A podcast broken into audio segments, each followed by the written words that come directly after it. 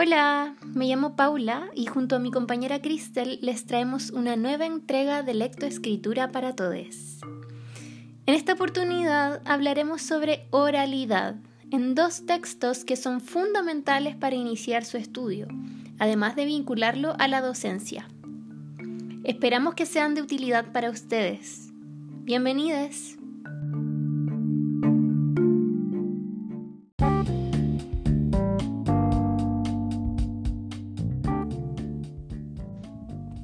Hola, soy Cristel y les hablaré sobre el discurso oral formal, contenidos de aprendizaje y secuencias didácticas del año 2005, publicado por Castelá y Vilay. Serrat Vilay Santa Susana es una española licenciada en Filosofía, Letras y Filología. Es doctora por la Universidad Autónoma de Barcelona y en su tesis doctoral investigó sobre el discurso académico oral formal y su enseñanza y aprendizaje en la educación superior. Josep Castela es un español profesor titular de Filología Catalana, obtuvo el grado de doctor en Lingüística por la Universidad Pompeu Fabra de Barcelona con la tesis de La complexitat lingüística en el discurso oral y escrit, densidad léxica, composición oral, oracional y conexión textual. El estudio científico de las características propias de la oralidad es relativamente reciente, ya que empezó en la segunda mitad del siglo XX junto a la aparición de la sociolingüística, el análisis del discurso y la pragmática. Actualmente, la lengua oral resulta un objeto de estudio indispensable para comprender la variación lingüística y la naturaleza del lenguaje. La relación entre oralidad y escritura se ha concebido de diferentes formas, principalmente a través de un carácter dicotómico, sin embargo, ambos modos se interrelacionan en situaciones de comunicación mixta. Así, la relación entre los dos modos es más bien gradual, lo cual se evidencia a través de una gradación o continuo. Tal como refiere el texto, cito, el modo oral y el modo escrito son resultado de una suma de componentes.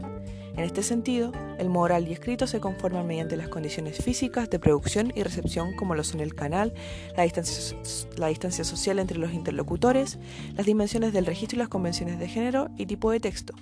Además, los tipos de discurso implican más rasgos que crean diferencias profundas entre los textos orales y que en ciertos casos los asemejan a algunas variedades escritas. Los géneros discursivos se definen como conjuntos relativamente estables de enunciados que una comunidad identifica. Entre estos existen los primarios, que surgen en la comunicación inmediata, espontánea e informal, y los secundarios, en situaciones de comunicación más reflexiva y formal. De este modo resulta posible que existan personas que dominan bien la lengua en general, pero se sienten más seguras en alguna esfera comunicativa particular. También existen los denominados géneros prototípicos, que integran las características polares vinculadas a la lengua oral o escrita, y los géneros intermedios, que incluyen en proporciones más variadas características de ambos polos.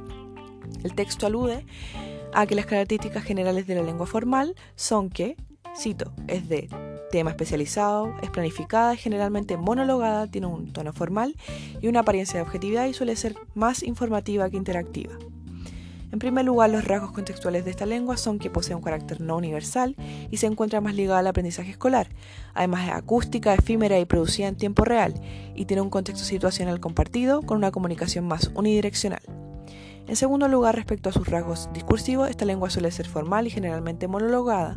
También es informativa, planificada y de temas frecuentemente especializados, y tiende a ser repetitiva y con una intervención fundamental de los lenguajes no verbales. En tercer lugar, los rasgos lingüísticos de esta son que aquellos rasgos suprasegmentales cumplen un papel fundamental.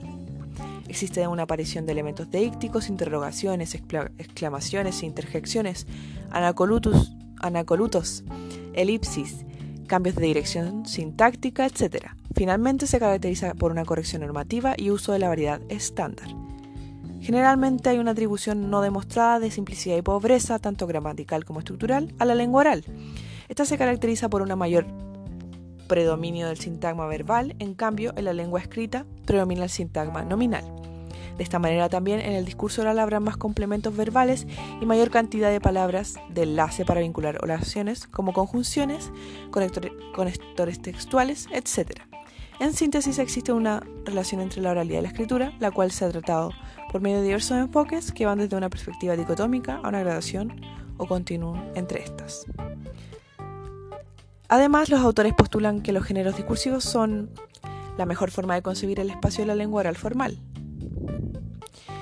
Este conocimiento resulta relevante para nuestra práctica como profesoras de enseñanza media, donde se hace bastante uso de la lengua oral formal y se debería dar mayor cabida a los géneros discursivos de modo oral. En este sentido, creo que la oralidad ha sido dejada de lado muchas veces por la escritura en la escuela, de modo que poder tener más conocimiento acerca del discurso oral me parece necesario y de suma importancia para integrar cada vez más aprendizajes vinculados a la comunicación oral en el aula. En este sentido, el texto me parece valioso, pues amplía el conocimiento que tenía acerca de la lengua oral formal, ya que muchas veces se juzga, me incluyo, a la lengua oral de más informal, cotidiana y sin una estructura tan clara. Sin embargo, a partir de esta lectura he podido dar cuenta de que no es así necesariamente porque la lengua oral posee sus propias características que la definen. Y en este caso, lo formal la formal también tiene aspectos clave que la materializan en una práctica discursiva en particular.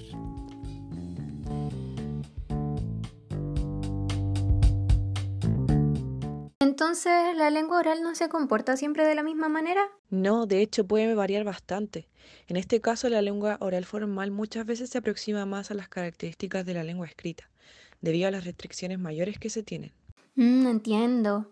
Sí, de todas maneras creo relevante saber todo esto porque en la escuela hay varias instancias donde los estudiantes deben crear discursos orales que tienden más a lo formal y en ese sentido creo que la perspectiva expuesta sobre los géneros discursivos resulta de una gran ayuda. Sí, los géneros discursivos posibilitan ampliar el espectro de lo que es la lengua y situarla contextualmente como una práctica a nivel social debido a su finalidad comunicativa. Qué buena, de verdad me parece súper interesante este texto en cuanto a la oralidad.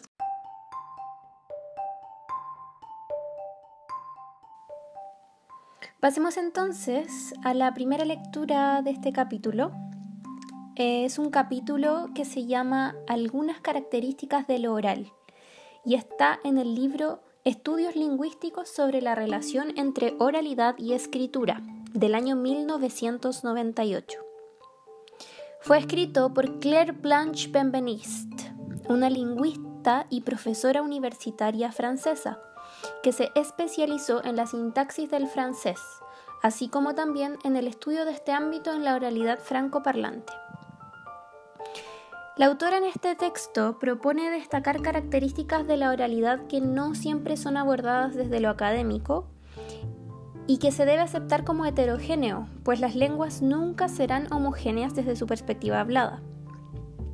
En primer lugar, la autora realiza un breve recorrido histórico de los estudios de lenguas habladas, en particular los estudios antropológicos donde las lenguas estudiadas eran estigmatizadas y consideradas primitivas, algo que ahora espero que nos parezca algo inaudito. En fin, en el capítulo considera que investigadores como Sapir, Worf o Bloomfield recuerda que afirmaron que estas lenguas tenían una estructura y una gramática rigurosa que permitía a las comunidades comunicarse perfectamente. Luego se refiere a las representaciones de la lengua hablada, donde la autora propone redefinir la unidad que conocemos como oración, puesto que, tal como dice en la página 21, puede que tal vez no sea una unidad fundamental de la oralidad, pues no tratamos la oración como unidad sintáctica de base en nuestro uso. También refiere a otras ideas preconcebidas sobre las mal denominadas leyes respecto a la expresividad o economía del esfuerzo en la lengua hablada. Los resultados de su investigación están asociados, en pocas palabras, con los fenómenos vinculados a la producción de oralidad, la percepción sobre esta y nuestro conocimiento general sobre gramática.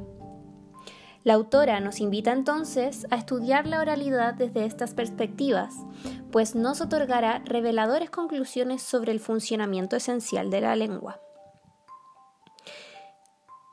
Respecto al foco de lectura, es importante mencionar la reivindicación teórica que se busca hacer en este texto. La autora constantemente afirma que el estudio de las producciones orales es capaz de renovar nuestros conocimientos sobre la lengua, algo que es muy relevante en la didáctica de lengua y literatura, como sabemos los docentes, y debido a esto es que es un objeto de estudio importante y ambicioso. Este texto en lo personal me resulta interesante pues es de gran utilidad para derribar ciertos mitos asociados al estudio de la oralidad. El hablar mal está profundamente arraigado como algo real en nuestra sociedad y eso es algo que como docentes e investigadores debemos combatir. El habla real, no homogénea, debe ser considerada como un poderoso elemento dentro y fuera de la sala de clases, sobre todo porque es a través de estos elementos y la confianza que en ellos pongamos como hablantes es que podremos utilizar el discurso como una herramienta pública.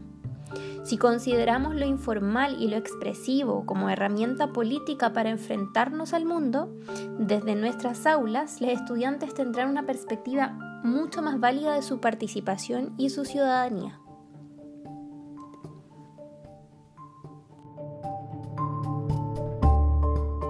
Qué buena la perspectiva de la autora de este texto. Da harto para conversar, sobre todo lo último que dices. Para que no nos alarguemos tanto, tengo una pregunta más concreta. ¿Cómo lo hace la autora para unir conceptos gramaticales con los orales? Sí, es verdad, es un tema súper complejo e importante para las salas de clase. Respecto a tu pregunta, también es un elemento a destacar del texto. La autora, por ejemplo, habla sobre la entonación, un elemento importantísimo de estudio, así como también de la diferencia de los enunciados subordinados o coordinados con las producciones orales, puesto que no son lo mismo y no se deberían estudiar igual. Sí, muy cierto. De la misma manera que no se podría asignar formas gramaticales estáticas al oral. Súper interesante me parece. Sí, exactamente.